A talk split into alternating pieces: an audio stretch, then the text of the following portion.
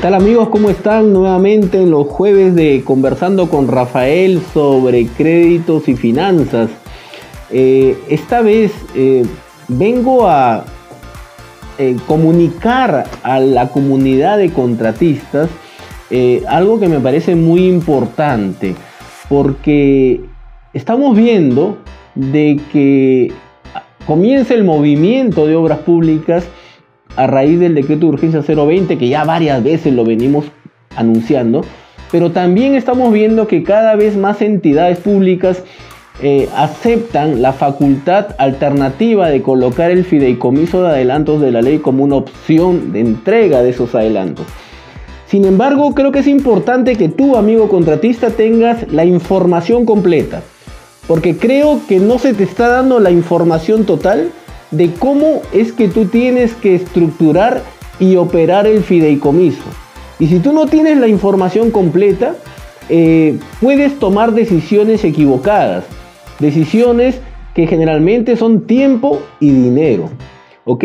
En primer lugar, quiero que sepas de que en el mercado existen cuatro opciones de eh, custodios o fiduciarios. Eh, cada uno con su modelo de contrato de fideicomiso, cada uno con su propia modalidad de cómo estructurar un fideicomiso. Y sin embargo, si tú te asesoras correctamente, vas a saber qué contrato realmente te conviene. Porque hay algunos contratos que definitivamente tú tienes que saber negociar algunos términos que ahora te los voy a decir. En primer lugar, para muestra un botón, hay contratos que exigen que cada desembolso mensual tenga el visto bueno no solo del supervisor, sino también de la entidad pública. Y eso, querido contratista, para los que ya hemos caminado este trajín del fideicomiso con varios procesos y varios contratos ejecutados, sabemos que eso es un gran problema.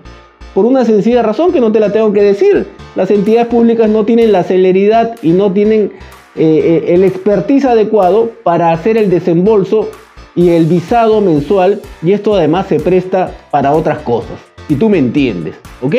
Entonces, hay algunos contratos que no requieren el visado mensual de la entidad pública y tienen un mecanismo de comunicación a la entidad por dos días. Caso contrario, si la, entidad no observa el desembolso, se toma una especie de silencio administrativo positivo, con lo cual fluye más el contrato de fideicomiso. Otra muestra para un botón es que definitivamente hay contratos que no tienen desde el día cero los cuadros de desembolso mensual y todo lo dejan a la libre discrecionalidad del supervisor del fideicomiso. Y esto es un gran, pero gran problema.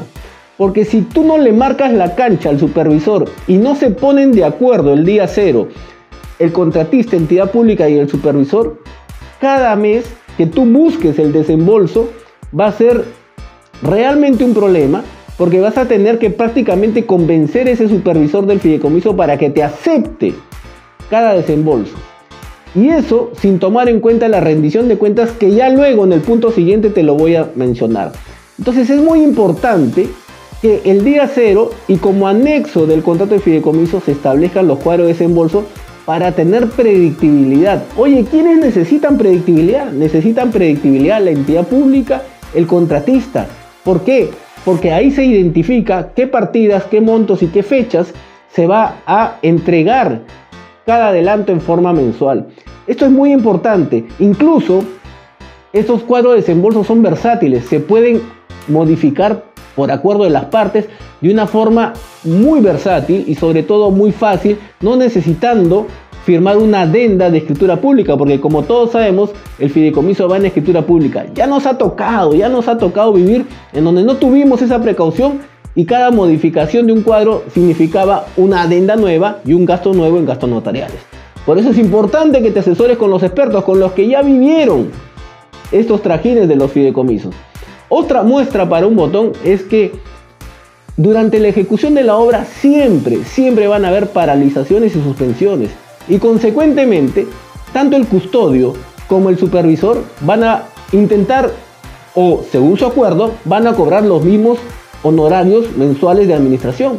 Y eso no nos parece correcto, porque si la obra está paralizada o suspendida, se puede pactar voluntariamente que el custodio y el supervisor puedan cobrar un monto sustantivamente menor justamente porque la obra está paralizada o suspendida. Esto que parece de pura justicia, si tú no lo sabes pactar, definitivamente te va a generar un costo adicional. Y ni hablar de aquellas paralizaciones que demoran bastante tiempo.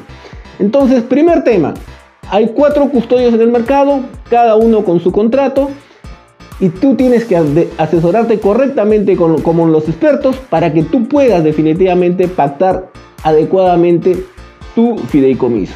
Segundo tema no menos importante, la rendición de cuentas. Todos los meses, así como vas a pedir un desembolso, vas a tener que rendir cuentas del desembolso del mes anterior. Y si tú no tienes zanjado todos los sustentos contables tributarios que tú necesitas acreditar ante el supervisor, te expones a su libre discrecionalidad. Es mejor el día cero también considerar un cuadro de sustentos técnico-contables que se anexe al contrato para de esa forma evitar esa libre discrecionalidad que lo único que hace es pérdida de tiempo y dinero cada mes que tú necesitas. Porque sin el visto bueno de la rendición de cuentas, tampoco te van a autorizar un desembolso. Y la idea es que tú tengas seguro cada mes definitivamente esos adelantos. Ahora, hay otro tema que se desinforma porque realmente el custodio o fiduciario tiene funciones más que nada operativas.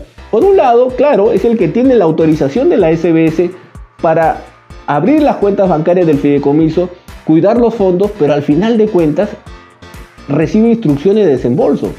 El, custodio no te va a estructurar los cuadros de desembolso, el custodio no te va a estructurar los cuadros de sustentos técnico contables, no se va a pelear, no, no va a interceder ante el supervisor y mucho menos a la entidad. Esas no son funciones del custodio. Él no tiene ningún deber de apoyo administrativo ni técnico a tus áreas para hacer cada mes los cuadros de desembolso, hacer cada mes los cuadros administrativos de rendición de cuentas.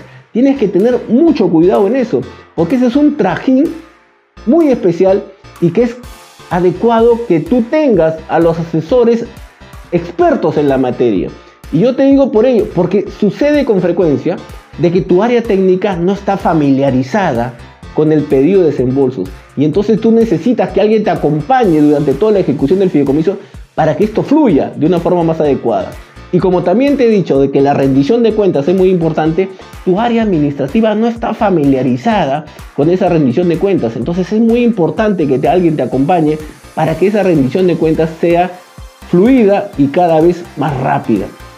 Entonces, ¿qué es lo que hace el custodio? El custodio hace el, trajín operativo. Es decir, por un lado, la estructuración del, del fideicomiso es un contrato, es un Word, que generalmente es una plantilla en donde hay que modificar según alguna característica un 20%. Y luego de eso, de lo que se ocupa es de el trámite notarial, de la inscripción registral de la comunicación a la SBS, de la publicación en el peruano, de revisar si tienen los poderes o no, tanto la entidad como el contratista, de informar a la SBS los estados financieros independientes de ese fideicomiso, es decir, trámites operativos administrativos. El custodio no tiene funciones operativas dentro del fideicomiso y es ahí donde es importante que tú tengas la información adecuada. ¿Qué es lo que hace el supervisor? El supervisor del fideicomiso lo único que hace es revisar cada desembolso y visar dar visto bueno a cada rendición de cuentas. Un actor muy importante, pero muy enfocado en, dos gestiones. Aprobación de desembolsos y aprobación de rendición de cuentas. Y entonces por eso es que yo digo, es muy importante marcarle la cancha para que todos tengamos predictibilidad en cómo tienen que ser esos desembolsos y cómo tiene que ser esa rendición de cuentas. La idea es ejecutar colaborativamente una obra, ejecutar conjuntamente un fideicomiso de adelantos y no que sea confrontacional. Pero para saber ello, tú necesitas realmente asesorarte con los expertos.